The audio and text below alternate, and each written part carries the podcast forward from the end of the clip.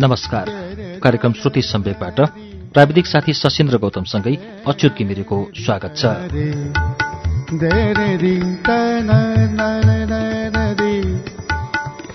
काठमाडौँ उपत्यकाभित्र नब्बे मेगाहरसँगै देशभरिका विभिन्न एफएम स्टेशनहरूबाट एकैसाथ हरेक मंगलबार र शुक्रबार राति सभा नौ बजे कार्यक्रम श्रुति सम्वेक प्रसारण हुन्छ। श्रुति सम्वेकमा हामी आज एउटा कथा वाचन लिएर आएका छौं। यो कथा हामीले गोविन्द प्रसाद कडेलको कथा संग्रह चितामाथिको बिहानीमा संग्रहित कथा वाचन गर्दैछौ। यसभित्र पाँचवटा कथाहरू संग्रहित रहेका छन्। दुई हजार एकहत्तर साल असारमा पहिलो संस्करण शब्दहार क्रिएसनले यसलाई बजारमा ल्याएको हो। अन्तर्राष्ट्रिय नेपाली साहित्य समाजले प्रकाशन गरेको कृति चितामाथिको बिहानीको कथाहरूमाथि लेखक कृष्ण धारावासी व्याख्या गर्नुहुन्छ।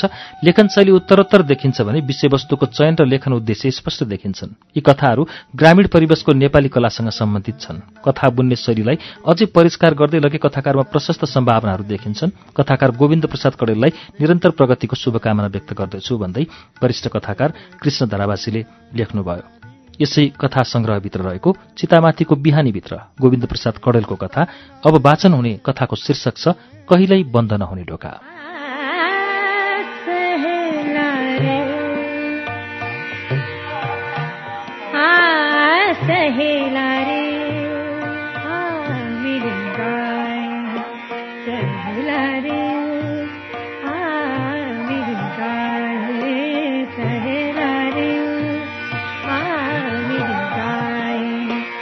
धेरै दिनदेखि ननिदाए जस्तो आँखा न्याउलो अनुहार शरीरमा लगाएको लुगा पनि किराले खाएको पात जस्तै जताततै पाल परेका जौका ठुँडा जस्तो ठाडो परेको कपाल। शरीरको कुनै भाग सुकिलो देखिन्थ्यो त कुनै भाग फोहोरका कत्लाहरू प्रष्ट देखिन्थ्यो। यसो हेर्दा सहजै अनुमान लगाउन सकिन्थ्यो यो पक्कै कुनै सडक बालक हो। झन्डै नौ दस वर्ष उमेर जस्तो देखिने यो बालक मेरो नजिकै आएर छेउमा राखेको पानीको बोतल समाइहाल्यो। काठमाडौँ घुम्दा गर्मीले आलास तालास भएर एक बोतल मिनरल वाटर किनेर बोकेको थिएँ। रत्नपारको खुला मञ्चमा एउटा सानो धुपीको रुखको आडैमा एकैछिन शीतलमा आराम गर्नु पर्यो भन्दै टुसुक्क बसेको थिएँ। पानीको बोतल छेउमा राखेर दायाँ बायाँ भइरहेका कोलाहाल रमाइलो रमझम दृश्यहरूमा आँखा लगाउँदै थिएँ।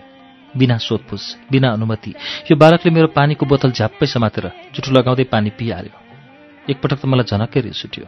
कस्तो जबरजस्तीको केटो रहेछ। एकपटक नसोधी अर्काको पानीको बोतल जुठो बनाएर पिइदियो उसको व्यवहार देखेपछि मैले उसलाई गाली गरेँ। मसँगै दायाँ बायाँ अलिक पर बसेका मान्छेहरू पनि त्यो केटाले मेरो बोतलको पानी खोसेको देखेका रहेछन्। उनीहरू पनि मेरै सपोर्टमा बोल्दै थिए। त्यो खातेलाई पिट्नु न पिट्नु। यिनीहरूले त पानी मात्र होइन सामान भएको झोला पैसाको पर समेत लुटेर हिँड्ने गर्छन्। हामीलाई पत्तो नै नहुने गरी खल्तीको पैसा पाकेट मार्छन्। यस्तै यस्तै भनाइहरू उनीहरूले भनिरहेका थिए र भन्थे यस्तालाई त नजिकै पर्न दिनुहुन्न। यिनै कुराहरूमा उनीहरूले मेरो पक्षका बोली बोलिरहेका थिए।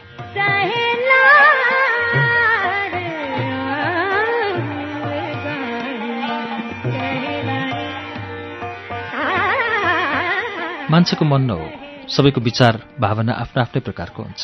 कसैले यी सडक बालबालिकाहरूलाई मरण मरणासन्न हुने गरी पिट्छन् भने कसैले खल्तीको पैसा झिकेर मिठो मिठो खानेकुरा र राम्रा कपडा किनेर दिएको पनि म आफैले देखेको थिएँ। अरू कति कठोर बन्न सक्छन् त्यो मलाई थाहा भएन। म भन्ने समयसम्म मनलाई कठोर बनाएर बस्न पटक्कै सक्दिनँ थिएँ। मैले त्यो बालकलाई तिम्रो नाम के हो भनी सम्बोधनका साथ प्रश्न सोधेँ। उसले केही पनि बोल्न चाहेन। मदेखि केही पर गएर भुइँमा थचक्क बस्यो। लाग्छ ऊ हामी सबै भएकोदेखि डराएको छ। त्यहाँ देख्ने सबैले उसलाई कराएका थिए। उसले मनमा केही सोच्यो होला तर एउटा कुरा अचम्मै लाग्यो। त्यस्ता सडक बालबालिकाहरू एक्लै एक्लै कतै हिँड्दैनन्। उनीहरू जहिले पनि समूहमा बस्ने समूहमा हिँड्ने समूहमा नै सुत्ने गर्छन्। तर आज यो बालकलाई म एक्लै देख्दैछु। यो सहरमा ऊ भर्खरै प्रवेश गरेको हुनुपर्छ।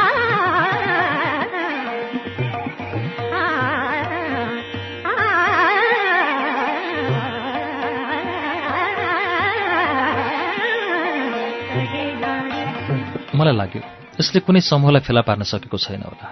एक्लो सहरमा भौतारिरहेको जस्तो भान हुन्थ्यो। दिउँसोको समय तालु नै पोल्ने गरी घाम चर्किएको छ। पार्कभित्र बस्ने सबै मान्छेहरू कोही ओल्लो छेउ कोही पल्लो छेउका रुखहरूमा र फुलका छारीहरूमा शीतल खोज्दै बसेका छन्। रत्न पार्कभित्र एउटा छुट्टै रमाइलोको माहौल हुन्छ। सहरको बीच भागमा पर्ने यो पार्कमा काठमाडौँ घुम्न आउने पर्यटकदेखि बाटोमा हिँड्ने पैदल यात्री समेत एकैछिन थकाइ मेट्ने गर्छन्। विभिन्न राजनीतिक भाषणदेखि जादुगरको जादु समेत त्यहीँ हेर्न पाइन्छ। बदाम काँक्रो खरबुजादेखि अन्य परिकार बेच्नेहरूको भिड देखिन्छ यहाँ। कोही आफ्नै संसारमा माइलो जोडीमा रमाइरहेका देखिन्छन्। यस्तै विभिन्न प्रकारको माहौलमा यो बालक यहाँ कसरी आइपुग्यो होला? फेरि पनि मनमा विभिन्न प्रश्नहरू उठ्न थाले। यस्तो चर्को घाममा पनि ऊ खुल्ला चौरमा बसेको छ। उसलाई यो चर्को घामले कुनै प्रभाव पारेको जस्तो देखिन्न। ऊ पनि त म जस्तै यो पार्कको रमझम हेरिरहेको छ।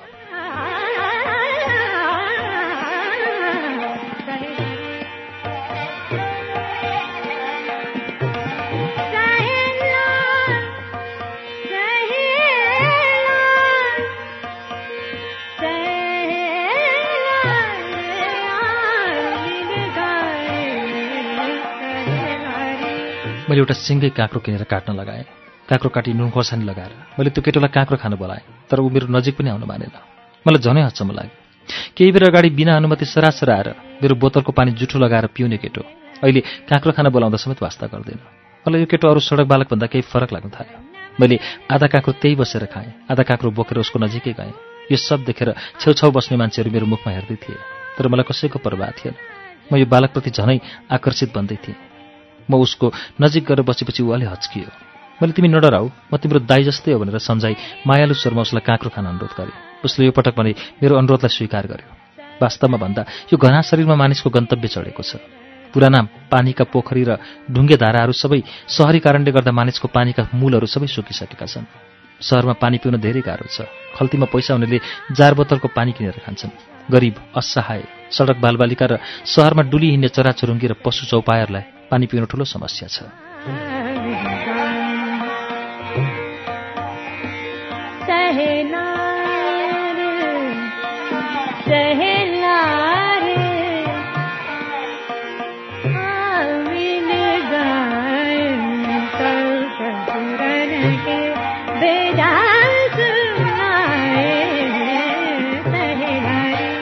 मैले सहजै अनुमान गरेँ आज यो बालकलाई पनि यही समस्याले सताएको हो।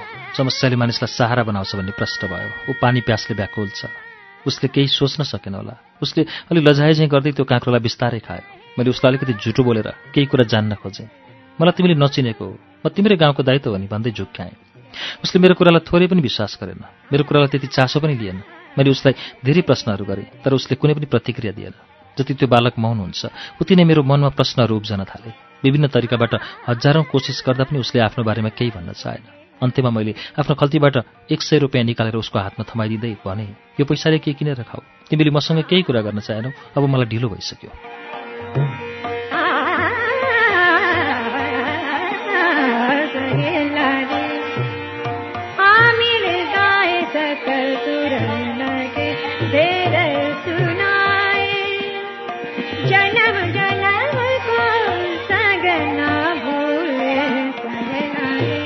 आजको नाइटमा पोखरा जाँदैछु। राम्रोसँग बस भन्दै म त्यो बालकसँग बिदा भएँ। म आफ्नै सुरमा हतार हतार त्यहाँबाट निस्केँ। पोखरा जाने गाडी कलङ्कीमा सजिलै पाउने भएकोले म रत्न पार्कबाट कलङ्की जाने माइक्रो बसको प्रतीक्षामा केही बेर सडकको पेटीमा उभिएर बसेँ। करिब दस मिनट जतिको प्रतीक्षा गरेपछि सुन्दारा आउँदै एउटा खाली माइक्रो बस कलङ्की कलङ्की भन्दै आइपुग्यो।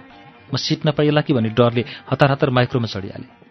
गाडीको खलासीले ठुलो स्वरमा झपार्यो। किन माइक्रोमा चढेको? ओर्लिहाल्नुहोस्। यो आवाजले मलाई झस्कायो। मैले अगाडि क्याबिनको सिटबारे खलासीलाई सोधेँ। किन भाइ यो माइक्रो कलङ्कीको होइन? मलाई त गाली पो गर्यो। म गलत गालीमा चढेँ कि भनेकै कसो? खलासीले फेरि नरम आवाजमा भन्यो होइन दाजु? हजुरलाई भनेको होइन। मैले त यो खाते फुच्चेलाई भनेको भन्दै फेरि कराउन थालेँ। म ड्राइभरसँगै अगाडि झ्यालको सिटमा बसेकाले पछाडि सिटबाट को को छिरे यादै भएन। एकछिन अगाडि मात्र एउटा सडक बालकसँग धेरै बेर बसेर आएकाले मेरो मानसपटलभरि उसैको याद घुमिरहेको थियो। मैले पछाडि फर्केर यो बालकलाई पनि हेर्ने सोच बनाउँदै पछाडि फर्केँ। अकस्मात त्यही आफूले भेटेको बालकलाई आँखाभरि आँसु समेत माइक्रोबसको सिटमा देख्दा म अचम्मित भएँ।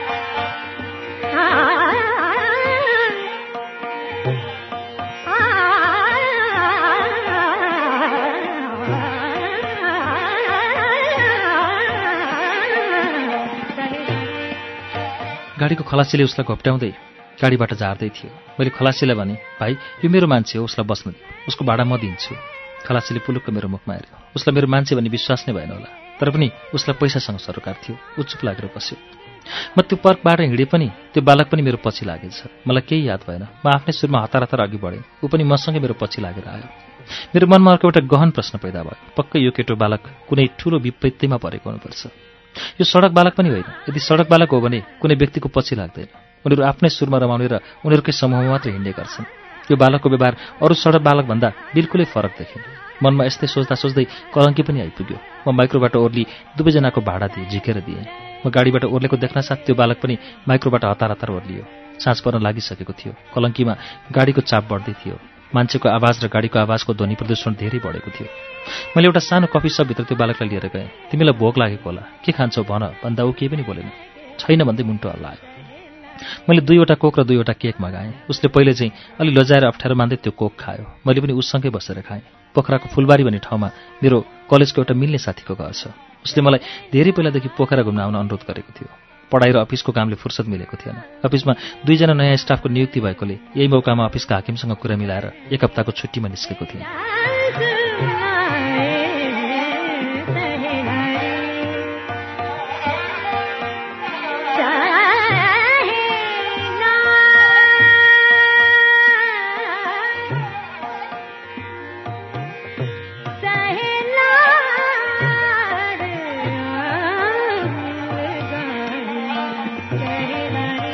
रमाइलो यात्राको सुरुवातमै भेटिएको यो बालकले मेरो यात्रालाई अविस्मरणीय क्षण बनाइरहेको थियो। तर पनि आफूसँग पर्याप्त समय नभएकोले यात्रालाई केही असजिलो बनाइरहेको महसुस पनि गर्न थाले।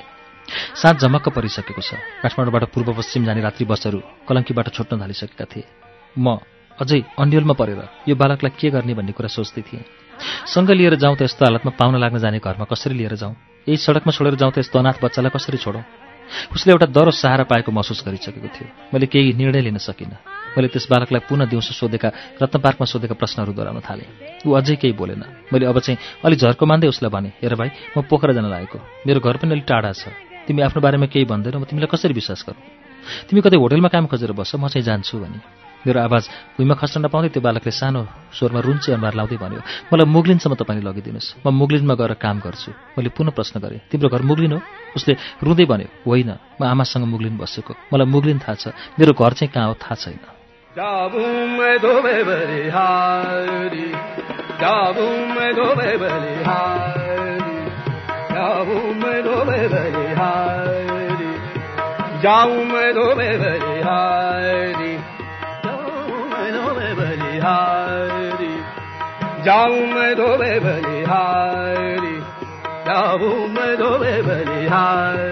मलाई मुगलिनसम्म तपाईँ लगिनुहोस् म मुगलिनमा गएर काम गर्छु। मैले उसले पुनः प्रश्न गरेँ तिम्रो घर मुगलिन हो?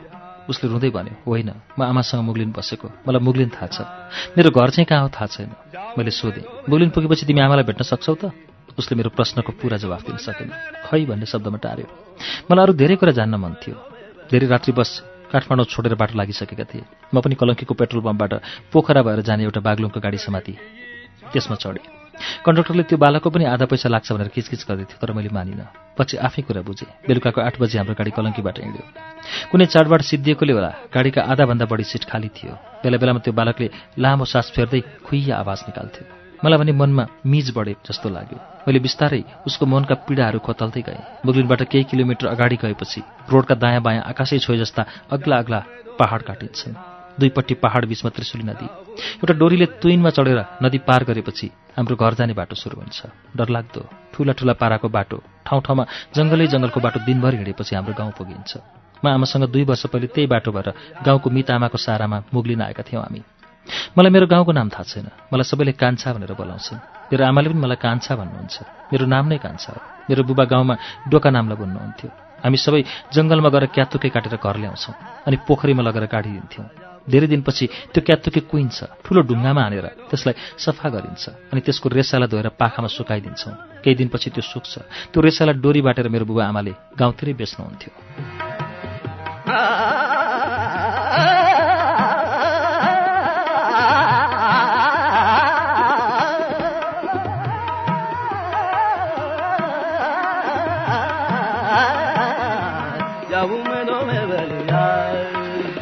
बसी पुग्न लागेको रहेछ गाडी एक्कासी रोकियो।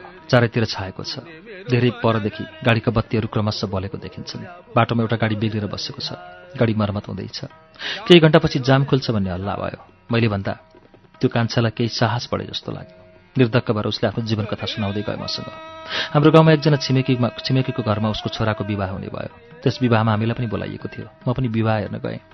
विवाहमा धेरै रमाइलो भयो। मेरो बुबा अलिक धेरै रक्सी पिउनुहुन्थ्यो। बुबा र आमाको उमेर झन्डै बिस वर्षको फरक थियो। मेरो बुबाको पहिलाको श्रीमतीको मृत्युपछि मेरी आमालाई विवाह गरिएको रहेछ। आमा अलि चञ्चले स्वभावकी हुनुहुन्थ्यो। आमाको यही कारणले गर्दा घर प्रायः सधैँ झगडा परिरहन्थ्यो। झमक्क साँझ परेपछि पल्लो गाउँबाट बेहुली लिएर हाम्रो गाउँतिर जन्ती अघि बढ्यो। बाजाको तालमा धेरै जन्तीहरू नाच्दै थिए। मेरो बुबा पनि रक्सीमा माततिर नाच्दै हुनुहुन्थ्यो। भिरको अप्ठ्यारो डरलाग्दो बाटो थियो। बुबा नाच्दा नाच्दै अचानक लड्नुभयो। कतै समाउने ठाउँ र लड्दा अल्झिने ठाउँ नभएकाले बुबा पहराबाट धेरै तलसम्म खस्नुभएछ। हामी बच्चाहरू जन्तीभन्दा अलि अगाडि अगाडि कराउँदै रमाइलो गर्दै दौडाउँदै थियौँ। मैले बुबालाई कुरो देख्न त पाइनँ। देख्नेहरूले भनेको सुने त्यति रमाइलो वातावरण एकैछिनमा रुवावासी कोलाहाल हुन थाल्यो। सबैले मान्छे लड्यो मान्छे लड्यो भन्न थाले। तर को लडेको हो मलाई थाहा भएन। पछि पो थाहा भयो मेरो बुबा लड्नु भएको रहेछ। पछि सबै गाउँले मिलेर तल भिरबाट बुबालाई ल्याइयो। मृत अवस्थामा शरीरभरि रगतको भल बगिरहेको थियो। बुबाको अनुहार नचिनिने अवस्थामा देखिनुहुन्थ्यो।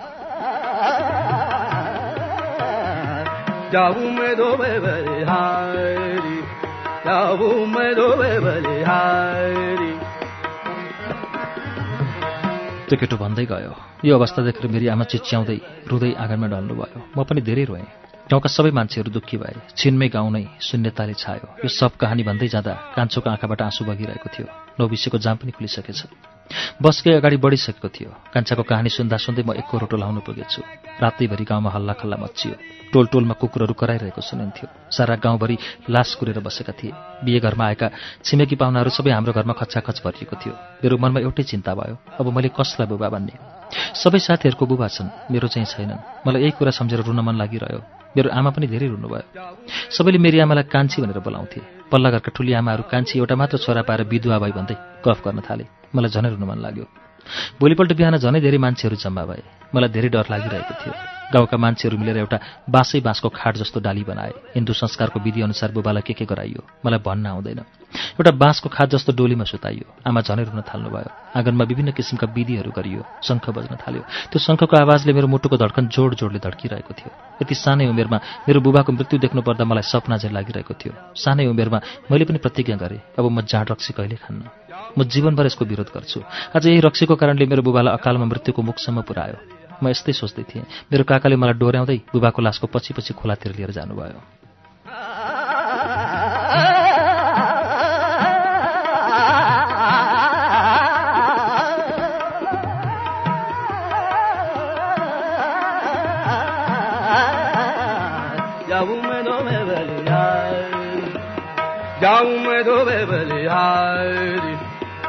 मेरो मन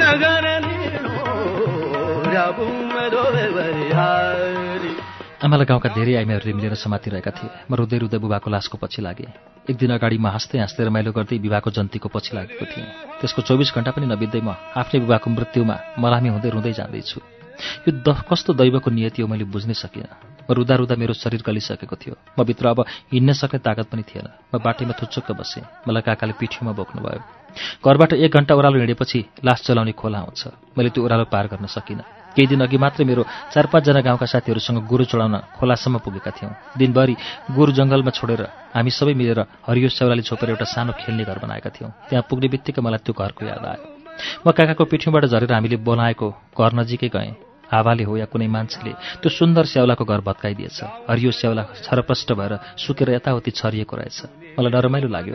दिनभरि लगाएर मिहिनेत गरी बनाएको त्यो घर कसले भत्कायो होला जस्तो लाग्यो। म पुनः त्यो घर बनाउन यताउताको रुखका स्याउलाहरू भाँच्न थालेँ। मलाई परबाट काकाले कान्छा कान्छा भनेर बोलाउनु भयो मलाई काकातिर फर्केर हेरेँ। म जससँग भएर जस्केँ। मैले त्यो घर भत्केको देखेपछि बुबाको मृत्यु नै भुलेछु। यो चिहानमा जलाउन आएको भन्ने कुरा नै बिर्सिएछु। म सबै थोक भुलेर खेल्न पो थालेछु। वरिपरि भाँच्दै गरेको सेवालाई त्यहीँ छोडेर म चिहानतिर गएँ। काकाले मलाई यहाँ बस भन्दै बुबाको लास नजिकै राख्नुभयो। दाउरे दाउराको चाङमाथि बुबालाई सुताइरहेको थियो। म एकरो बुबाको अनुहार हेरिरहेको थिएँ। विधिपूर्वक यज्ञ बनाई। त्यहाँ मन्त्र पढ्दै थिए। गएका मलामीहरूले पालै पालो बुबालाई पानी खुवाइरहेका थिए। मैले यस्तो कहिल्यै देखेको थिइनँ।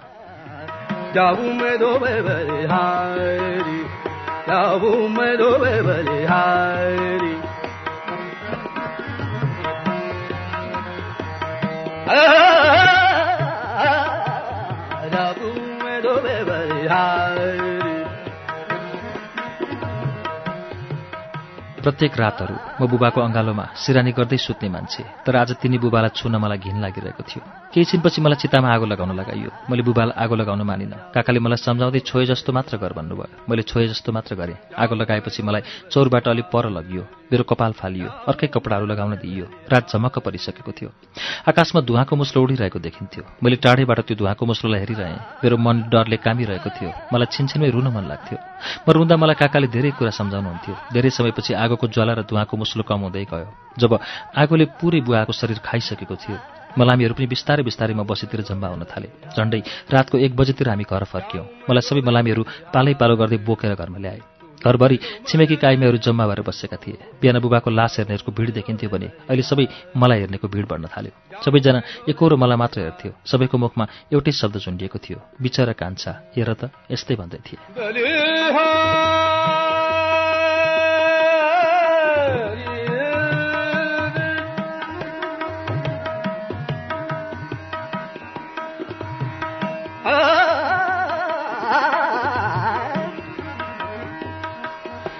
मेरी आमाको हालत पनि निकै बिग्रेको थियो। रुँदा रुँदा आमा बिरामी परिसक्नु भएको थियो। भोलिपल्ट बिहानबाट हिन्दू विधिअनुसार बुबाको काजक्रिया सुरु भयो। परिवारको एउटा सदस्यले सानो गल्ती गर्नाले पुरै परिवार नै तहस नहस हुनु पुग्यो। आमा विधवा हुनुभयो। म बाल्यकालमै बाबु बिनाको टुरो बन्न पुगेँ। भगवान्ले हामीलाई धेरै दुःख दिए जस्तो लाग्यो। घरमा भएको अलिअलि पैसा र खानेकुरा पनि बुबाको काजक्रिया सबैमा सकियो। सम्पत्तिको नाममा खरको सानो झुपडी र एकल गुरु बाहेक हामीसँग केही पनि थिएन। बुबाको जस्तो आमाको हातमा केही सिप थिएन। आमालाई घरको काम बाहेक केही पनि आउँदैन थियो। अब हामीले गाउँमा मागेर खानुपर्ने स्थिति भयो। बुबाको काज सकेपछि घरमा एक्लै विधवा महिला देखेर गाउँघरका फाल्तु मान्छेहरू घरमा आउने गफ गर्ने आमालाई विभिन्न तनाव दिन थाले। म सानो बच्चा मान्छे के नै बोल्न सक्थेँ केही महिनापछि हाम्रो गाउँमा अर्को छिमेकीको घरमा उसको छोराको व्रतबन्ध भयो। त्यहाँ धेरै मान्छेहरू आएका थिए। त्यहीँ घरमा पाहुना भएर एकजना माया दिदी नाम गरेको एकजना मान्छे पनि मुगलिनबाट जानुभएको रहेछ। उसले मेरी आमालाई त्यही व्रतबन्ध भएको घरमा देखेछन्। जवानीमै विधवा भएको देखेर उसले आमालाई बोलाउँदै सबै कुरा सोधेछन्। आमाले हाम्रो सबै हालत उसलाई भनिदिनु भयो उसले आमालाई साइनो गाँच्ने विचार गर्दै हामी दुईजना मितिनी लगाउँ भन्दै मितिनीको नाता गाँसिन् आमाले पनि हुन्छ भन्दै स्वीकार गर्नुभयो। मलाई पनि साह्रै माया गर्न थालेँ। म पनि खुसी भएँ। यति धेरै माया गर्ने मितिनी आमा पाएकोमा। भोलिपल्ट व्रतबन्ध सकेपछि मितिनी आमा हाम्रो घरमा बस्ने गरी आउनुभयो।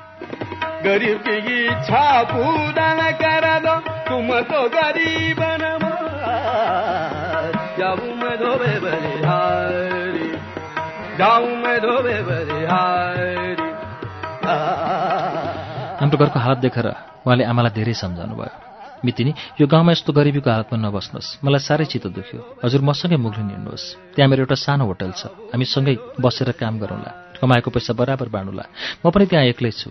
पहिले एउटा साथी थिएन उनी पनि विवाह गरेर केही दिन पहिले नै गइसकिन्। म अहिले एक्लै बस्दैछु। तपाईँ यस्तो गाउँमा दुःखी भएर किन बस्नुहुन्छ? छोराको भविष्यको लागि भए पनि तपाईँ त्यहाँ जानुपर्छ। यो छोरालाई हामी दुवैजना मिलेर पढायौँ भने भोलि यसले हामी दुवैलाई पाल्छ। यो छोराको भविष्य पनि राम्रो हुन्छ। मितिनी आमाको यस्तै कुराले मेरो आमाको मन पकाल्यो। रातैभरि दुई आमाहरू गनगन गरिरहे। म आमाको कुरा सुन्दा सुन्दै निधाएछु भोलिपल्ट आमाले मलाई कान्छ अब हामी मुग्लिन जाने। मितिनी आमासँगै बस्ने। म गोरी किन्ने मान्छे गाउँमा खोज्न जान्छु भन्दै निस्कनु भयो म बच्चा मान्छे के भनेर? मैले केही पनि बोलिनँ। पछि आमाले गाउँकी दोर्जे दाईलाई बुबाले चार हजारमा किनेर ल्याउनु भएको गोरु अठारसम्म बेच्नुभयो। हतारमा बेच्नु परेकाले गोरुमा पनि आधा नै घाटा लाग्यो। हाम्रो जग्गा जमिन केही पनि थिएन। सम्पत्ति नाउँमा त्यही एउटा झुप्रो घर मात्र थियो। केही कपडाहरू र सामान झिकेर त्यो घरको ढोका खुल्लै छोडेर हामी निस्क्यौँ जुन घरमा हामीले तालचा समेत लगाएनौँ। मेरो आँखाभरि आँसु बगिरहेको थियो। मलाई घरको साह्रै माया लागिरहेको थियो। कहिले काहीँ बुबालाई देख्छु कि भनेर खोलाको चिहानमा जाने गर्थेँ। यताउता हेरेर दिनैभरि चिहानमा बस्ने गर्थेँ। मलाई यो ठाउँ छोडेर जानुपर्दा साह्रै दुःख लागिरहेको थियो। म हिँड्ने बेलामा धेरै रोएँ। सारा गाउँ नै सम्झिन पुगेँ। गाडीभित्र बत्तीहरू सबै एकैपटक बल्यो। खलासीले लौ मलैको आइपुग्यो। खाना यतै खाउँ है भने। सबैजना ओर्लिनुहोस्। अब गाडीबाट एकैचोटि पोखरामा मात्र रोक्छ। सबैजना एक एक गर्दै गाडीबाट ओर्लेर खानातिर लागे। कान्छाको कुरा सुन्दा मेरो आँखाको परिले पुजै भिजिसकेछ। मनमा पीडाहरू उकुस बुकुस भएपछि यस्तो बालकले पनि आफ्नो पीडा साहसले पोख्दो रहेछ। यो बालक कम बोल्ने भए पनि आज पुरै आत्मादेखि के साहस बटुलेर बोलिरहेको मलाई भान भएको थियो।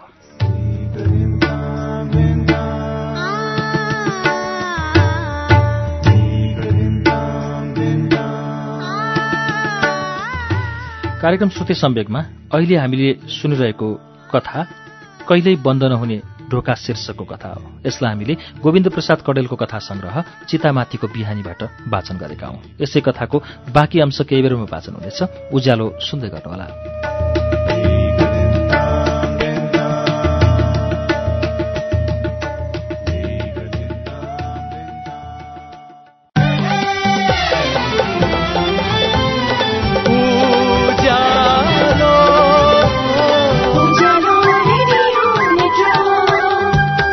सीधा कुरा प्रश्न विचार। Ujyaalo radio network. कार्यक्रम श्रुति सम्वेकमा तपाईँलाई फेरि स्वागत छ। श्रुति सम्वेकमा हामी आज कथा सुनिरहेका छौं। कथा संग्रह चितामाथिको बिहानीबाट हामीले सुनिरहेको कथाको शीर्षक कहिल्यै नखुल्ने ढोका। गोविन्द प्रसाद कडेलको यसै कथाको बाँकी अंश अब वाचन हुन्छ।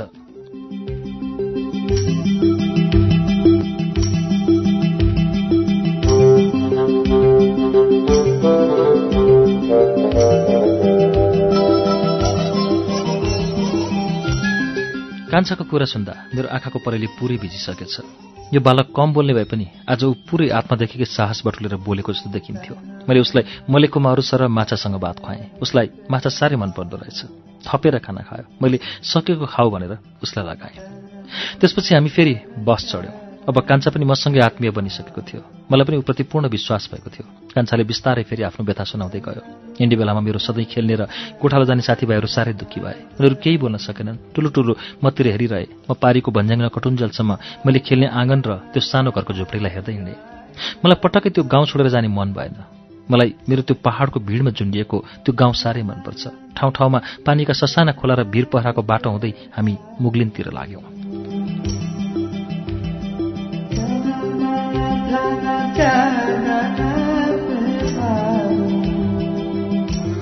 मैले पहिलो पटक मुगलिनमा मोटर देखेँ। मोटर गोडेको देख्दा मलाई अचम्म लाग्यो। मुगलिन बजारबाट नारायणघाटका जाने रोडपट्टि अलि पर आधी घन्टा जति हिँडेपछि रोडको छेउमा एउटा तिनले बारेको सानो घर जसभित्र साना साना दुईवटा कोठा कपडालेको पर्दाले बारेको रहेछ।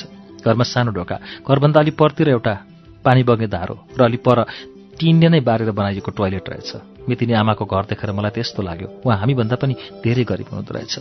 हाम्रो त चोटा कोठा भएको ढुङ्गाले बनाइएको घर थियो। मितिनी आमा त धेरै नै धनी मान्छे हुनुहुन्छ होला। धेरै ठुलो घर होला भन्ने सोचेको थिएँ तर मेरो सोचाइभन्दा बिल्कुलै फरक पाएँ।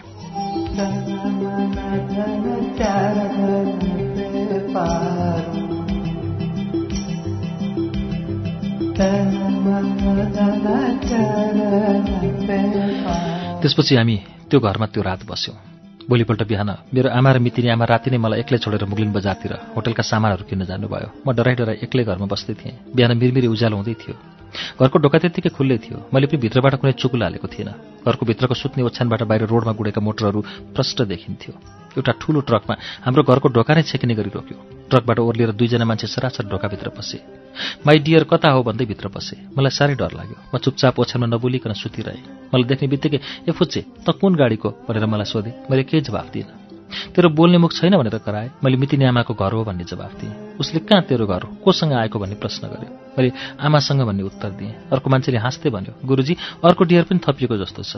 माया डियरकोमा भन्यो।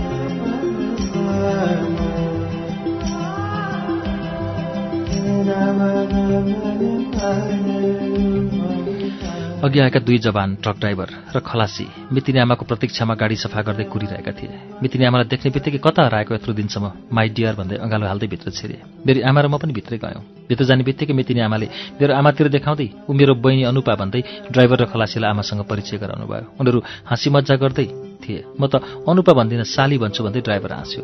आमा मेरो मुखमा हेरेर मात्र रहनुभयो। मितिनी आमाले मेरो लागि वीरगन्जको कोसेली खोइ के ल्याउनु भयो भन्दै ड्राइभरको गालामा चिमट्नु भयो उसले खुसी हुँदै पहिला मिठो खाना पकाएर त खुवाउ अनि मात्र कोसेली दिन्छु भन्दै उनीहरूले ठट्टा गरे।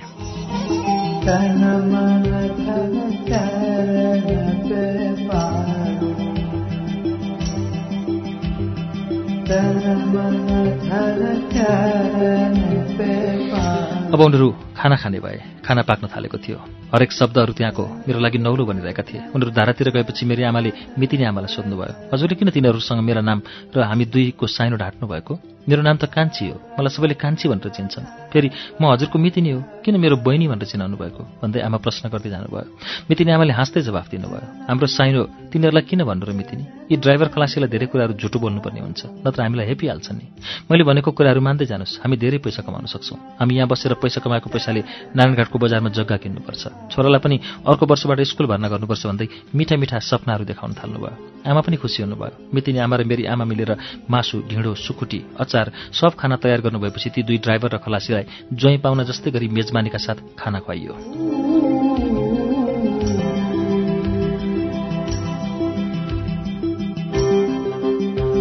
खाना खाएपछि खलासी गाडीमा गएर आराम गर्यो। ड्राइभर चाहिँ त्यही बेलुका हामी सुतेको ओछ्यानमा गएर पल्टियो। उसको स्थान खलासीको भन्दा अलिक फरक हुँदो रहेछ। उनीहरू खानपिन सकेपछि हामीहरू पनि खाना खायौँ। मलाई साह्रै भोक लागेको थियो। त्यो दिन मैले अलिक धेरै नै खाएँ जस्तो लाग्यो।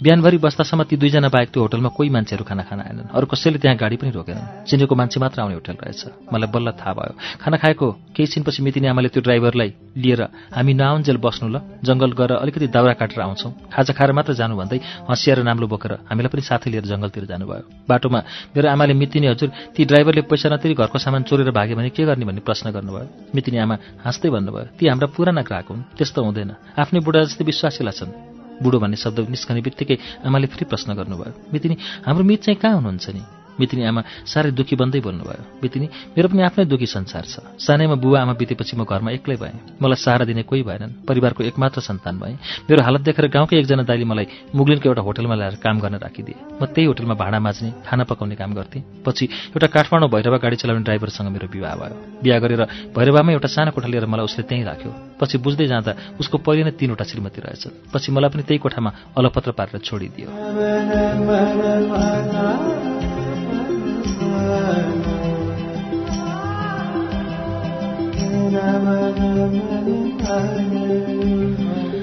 दिनभरि हामीले जङ्गलमा दाउरा खोज्यौँ। दुई भारी दाउरा जम्मा भएपछि हामी घरतिर फर्क्यौँ। मैले हातमा हँसिया बोकेर हिँडेँ। दुवै आमाले दाउरा बोक्नुभयो। कसैले देख्ला भन्ने डरले हामीले हतार हतार ओह्रालो झर्दै करिब तिन बजीतिर घर आइपुग्यौँ। घरमा आउँदा ड्राइभर मस्त निधाइरहेका थिए। मितिनी आमाले सुतिरहेको ड्राइभरलाई एक अन्जुरी पानी लगेर मुखमा छापिदिनु भयो ड्राइभर रिसाए चाहिँ गर्दै जुरुक्क उठ्यो।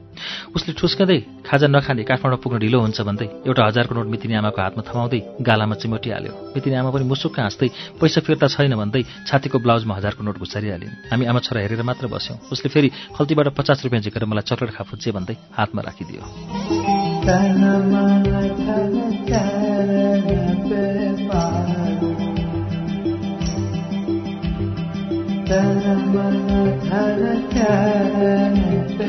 मैले त्यो पैसा आमालाई राख्न दिएँ। गाडी स्टार्ट गर्दै झ्यालबाट सालीसँग अर्को दिन धेरै कुरा गर्छु भन्दै हिँड्यो। मितिनी आमाले पनि मलाई माया गरे जस्तै लाग्यो। एकछिनमै छोरा भोक लाग्यो कि भनेर सोध्नुहुन्थ्यो। मेरी आमा भर्खरको जवान भए पनि बुबाको मृत्युको पीडा विधवाको भेषले गर्दा आमाको रूपमा त्यति आकर्षण थिएन। सधैँ दुःखी जस्तो हुनुहुन्थ्यो। एक दिन मित आमाले मेरी आमालाई धेरै सम्झाउन थाल्नुभयो। सधैँ नुहाइ धुवाएर राम्री भनेर बस्नुपर्छ भन्ने थाल्नुभयो। केही दिनपछि मुगलिन बजार गएर आमाको लागि रङ्गी चङ्गी कहिले नलगाएको कपडाहरू किनेर ल्याउनु भयो सधैँ फरिया र चोरो मात्र लगाउने मेरी आमालाई नौला नौला कपडाहरू किनेर लगाउनु दिनुभयो। हिन्दू धर्मअनुसार विधवाले रातो पहिरन र सिन्दुर चुरा लगाउन मिल्दैन भन्दै आमाले त्यो सब सामानहरू अस्वीकार गर्नुभयो। तर मितिनी आमाले मेरी आमालाई धेरै तरिकाबाट सम्झाउनु भयो यो बिरानो ठाउँमा हाम्रो को छ र? हजुरलाई कसले देख्छ र? छोराको भविष्यको लागि भए पनि परिवर्तन हुनु जरुरी छ भन्दै सम्झाउनु भयो जब अप्ठ्यारो कुराहरू गर्नु पर्यो मितिनी आमाले सधैँ छोराको भविष्य देखाउनुहुन्थ्यो। मितिनी आमाको धेरै कर्कापमा परेपछि आमाले त्यो कपडा पनि लगाउनु भयो साँच्चैमा त्यो कपडामा मेरी आमालाई बेहुली जस्तै देखिन्थ्यो। एउटा साधारण पहिरनको विधवा मेरी आमालाई त्यस्तो सुन्दर पहिरनमा देख्दा मलाई साह्रै खुसी लाग्यो। आजबाट हाम्रो जीवनका सबै दुःखहरू गए जस्तो लाग्यो।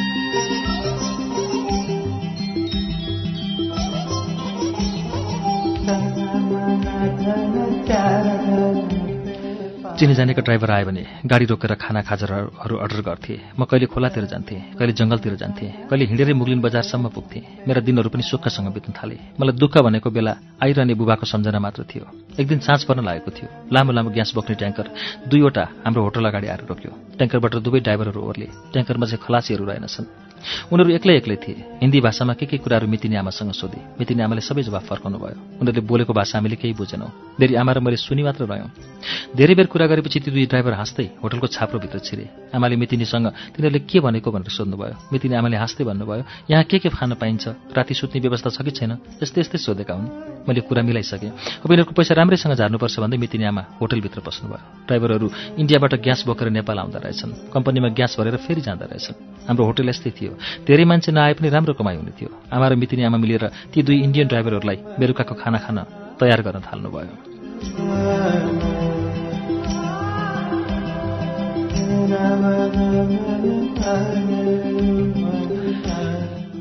मितिनी आमालाई यस्ता मान्छेहरू आउने जाने बानी परिसकेको रहेछ। उहाँको लागि त नौलो कुरो थिएन तर हाम्रो लागि ती साह्रै डरलाग्दो थियो। रिमरिम अँध्यारो मात्र के लागेको थियो तिनीहरू रक्सी खान थाले। केही छिनपछि अर्को एउटा ट्रक पनि होटलकै छेउमा रोक्यो। मितिनी आमाले आजलाई ठाउँ छैन भनेर पठाइदिनु भयो। मलाई आमाले खाना दिएर सुत्न ओछ्यान लगाइदिनु भयो। म होटलको भित्री कोठामा रहेको खाटमा गएर सुतेँ। बाटोमा हिँडेको गाडीहरूको आवाज र ती ड्राइभरहरूले गरेको हल्लाले मलाई निद्रा नै लागेन। रोड नजिकैबाट होटल भए पनि बिजुली बत्तीको सुविधा थिएन। दिप दिप बलेको टुक्की बत्तीको उज्यालोमा तिनीहरू जिस्केको र हाँसेको मात्र सुनिन्थ्यो। ड्राइभरहरू के बोलिरहेका छन् म केही बुझ्दैनथेँ। केवल तिनीहरू हाँसोबाट मात्र अनुमान लगाउन सकिन्थ्यो। साह्रै रमाइलो गरिरहेछन्। भोलिपल्ट बिहान नौ बजी मात्र ती ड्राइभरहरू गाडी लिएर काठमाडौँतिर लागे। हिजो राति राम्रै व्यापार भयो भन्दै मितिनी आमा खुसी देखिनुहुन्थ्यो। अर्को पटक आउँदा इन्डियाबाट साडी समेत ल्याइदिन्छु भनेको छ अरे हाम्रा दैनिक जीवनहरू यसै गरी चल्दै गए। Thank you.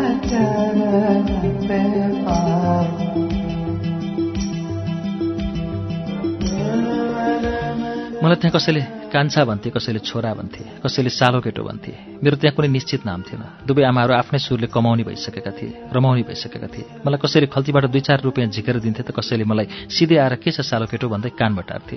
म त्यहाँ सबैको खेलाउन जस्तै बनेको थिएँ। घरबाट निस्कँदा मनभित्र एउटा छुट्टै आशा थियो मुगलिन गएर धेरै पढ्छु एउटा ठुलो मान्छे बन्छु। भोलि गाउँ गएर कुनै ठुलो काम गर्छु यस्तै सोच थियो। तर आज मेरो इच्छा पुरा हुँदैन भन्ने मलाई थाहा भइसकेको थियो। घर छोडेको पनि दुई वर्ष भइसक्यो। मेरो जीवनमा कुनै नौलो परिवर्तन भएन। सधैँ एउटै जङ्गलमा काम गर्ने दाउरा काट्ने डुल्ने खाने खोलामा पौडी खेल्ने यस्तै यस्तै दिनहरू बित्दै गए मेरा। दैनिक होटलबाट कमाएको त्यत्रो पैसा केमा खर्च हुन्थ्यो? दुईटी आमा के गर्थे त्यो मलाई केही थाहा भएन। म त मेरी आमालाई पनि मितिनी आमाले आफू जस्तै बनाइसक्नु भयो उहाँले गर्ने व्यवहार बोल्ने शैली दुवैजनाको एउटै भइसकेको थियो। म एउटा बाउ मरेको टुक्रो बालक ठुलो ठुलो हेर्नु बाहेक के नै भन्न सक्दैन तर पनि कहिलेकाहीँ रिस उठ्थ्यो। म भात नखाइ सुत्ने गर्थेँ। फेरि आमाले फकाएर खुवाउनुहुन्थ्यो। तर पछि पछि जति रिसाए पनि मेरो वास्ता कुनै आमाले पनि गरेनन्। अरू ड्राइभरहरू भन्दा ती इन्डियाका दुईजना ड्राइभरहरू महिनामा तीन पटक जति आउने गर्थे। सधैँ आउँदा जाँदा यहीँ बास बसेर जाने गर्थे। दुईवटै आमाहरूलाई नयाँ नयाँ कपडाहरू किनेर ल्याइदिन्थे। तिनीहरूलाई म मधेसी ड्राइभर भन्ने गर्थेँ। एउटा मधेसी ड्राइभरले फेरि आमालाई धेरै माया गर्न थाल्यो। मलाई उसको व्यवहार देखेर साह्रै रिस उठ्थ्यो। बोल्दा सबैभन्दा बढी साडी शब्द बोल्थ्यो। यो शब्दले मेरो मनमा सधैँ कौतलता भइरहन्थ्यो। यो साडी भन्ने शब्द के रहेछ भन्ने बुझ्न मेरो साथीको घर मुगलिन बजार गएँ। मलाई यो शब्दले साह्रै चिन्ता लागेको थियो। मेरो साथीको घरमा टिभी छ। ऊ सधैँ फिल्म पनि हेर्ने गर्छ। उसलाई यो शब्द पक्कै थाहा होला भनेर सोध्न गएँ। उसले मलाई लाज माने जस्तै गरी के तिमी पनि साडी गर्ने हो? भनेर सोध्यो। मैले हो भनी जवाफ दिएँ। ऊ धेरै बेरसम्म हाँस्यो। पछि पो मलाई थाहा भयो साडी भनेको त विवाह पो रहेछ।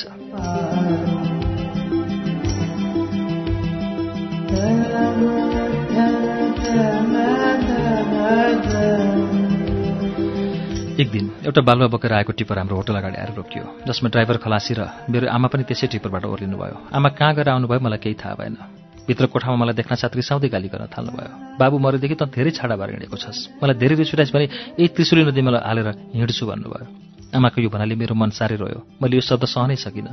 कोठाबाट निस्केर केही पर खोलाको किनारमा गएर धेरै बेरसम्म रोएर बसेँ। मरेका मेरा बाबुलाई धेरै बेर सम्झेँ चित्तामा लडाइँ राखेको बुबाको अनुहार झलझली सम्झेँ आगोको ज्वालाले बुबाको शरीर जलिरहेको क्षण सम्झेँ बुबाले मलाई धेरै माया गरेका पलहरू सम्झेँ मन साह्रै विरक्तिएर आयो। सानै उमेरमा बाबुबाट टुहुरो भएँ। आज आमाले पनि टुहुरो बनाउँदै लगेको हो कि जस्तो लाग्यो। शरीरभरि पिरै पिरको झोला बकेर म फेरि होटलमा नै फर्किएँ साँझ झमक्क परिसकेको थियो होटलमा टुक्की बत्ती बलिसकेको थियो मितिनी आमा र मेरी आमा भित्र कोठामा बसेर त्यही अघि आएको टिपर ड्राइभरसँग मस्त गफ गर्दै रक्सी पिउँदै रहेछन् मलाई अचम्म लाग्यो मेरी आमाले रक्सी पिएको मलाई कहिले पनि थाहा थिएन यही रक्सीको कारणले बुवाले आफ्नो जीवन गुमाउनु भयो आज आमाले पनि रक्सी पिएको देख्दा मलाई पत्याउने गाह्रो भइरहेको थियो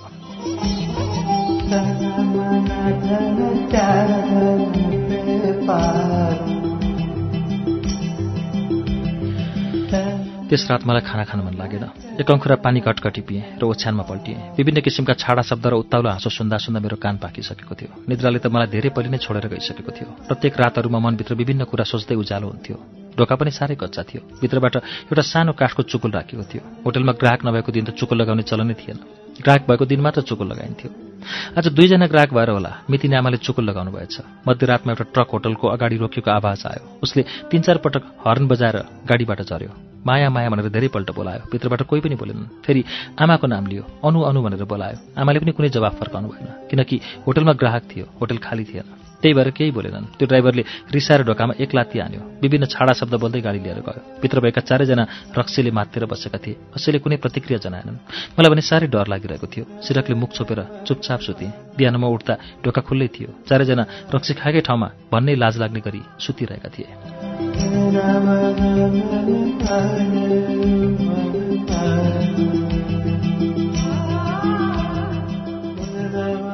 यसरी मेरा दिनहरू बित्दै गए। मेरो आँखाबाट बरबरी आँसुका धाराहरू बग्न थाले। मलाई यो संसार नै अँध्यारो भयो जस्तो लाग्यो। म केही बोल्न सकिनँ। अब म नितान्त टुरो भएँ। त्यो रातमा रोइरहेँ। तर मेरो रुवाईलाई सुनिदिने कोही थिएन। यो घरभित्र सधैँ हाँसो मात्र सुन्नुपर्छ। यहाँ कोही रुँदैन थिए। जो आए पनि हाँसी मात्र रहन्थे यहाँ पीडा र दुःखका कुराहरू कहिल्यै सुन्न पाइन्थ्यो सधैँभरि पैसा र बैंसका मात्र कुरा हुन्थे। सधैँ मुटु फुटेर रुने यस घरमा म मात्र थिएँ। भोलिपल्ट बिहान मितिनी आमाले मलाई बेलुका खाना पकाएका सम्पूर्ण भाँडा माझ लाग्नुभयो। मैले आजसम्म भाँडा माझ्ने काम गरेकै थिएन। साह्रै मुस्किलले त्यो भाँडा माझेर सकेँ। अब म छोरा होइन। यो होटलको काम गर्ने साँच्चैको कान्छु भनिसकेको छु।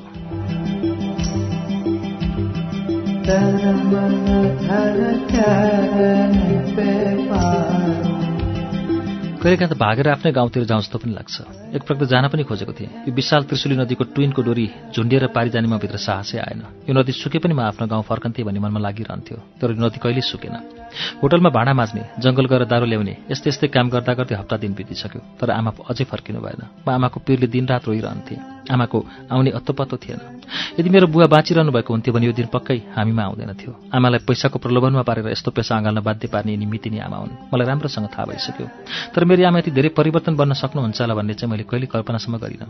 इन्डियामा घुमेर रमाइलो गरेका विभिन्न घटना आमाले मितिनी आमालाई सुनाउँदै जानुभयो। मलाई भने यी सारा कुरा शरीरभरि विष बनेर घुमिरहेको थियो। केही छिनपछि हर लगाउँदै अर्को मधेसी ड्राइभर पनि ग्यासको ट्याङ्कर लिएर त्यहीँ आएर रोक्यो। एकैछिन पानी पिएर होटलमा बस्यो। मितिनी आमाले बिहान मात्र ल्याएको लोकल कुखुरा काटेर मासु पकाउनु भयो आमा भने मलाई थकाइ लागेको छ भन्दै भित्र कोठामा गएर सुत्नुभयो।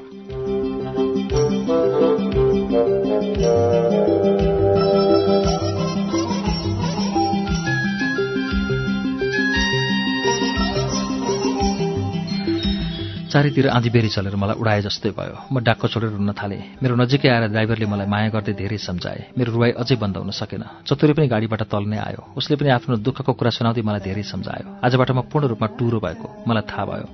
मेरो मनमा जन्मदिने आमाप्रति पनि विश्वास घुमेर आयो। म त्यो घरको कहिले बन्द नहुने ढोका जुन ढोका दिनरात ग्राहकको प्रतीक्षा खुल्ला भइरहन्थ्यो आजबाट यो घरको ढोका कहिले बन्द हुँदैन। मसानघाट चाहिँ भइसकेको यो घरलाई मैले पनि त्यो ढोका खुल्लै छाडेर सदाको लागि कुनै बिरानो सहरमा जाने निर्णय गरेँ।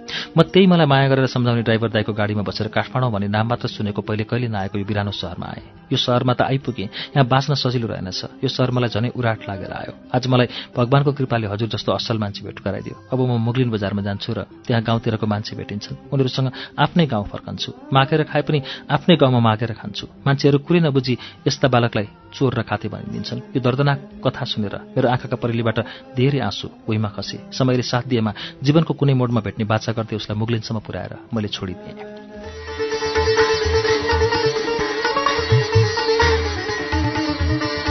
श्रुति सम्वेकमा हामीले अहिले सुनेको कथा चितामाथिको बिहानी कथा संग्रहभित्र संग्रहित गोविन्द प्रसाद कडेलको कहिल्यै बन्द नहुने ढोका कथाको वाचन हो। यो सँगै आजलाई वाचन सकियो। अर्को दिन फेरि श्रुति सम्वेकमा भेटघाट हुने भाषाका साथ प्राविधिक साथी सशेन्द्र गौतम र म अच्युत घिमिरी बिदा चाहन्छौ। शुभरात्री। दीन तन देरे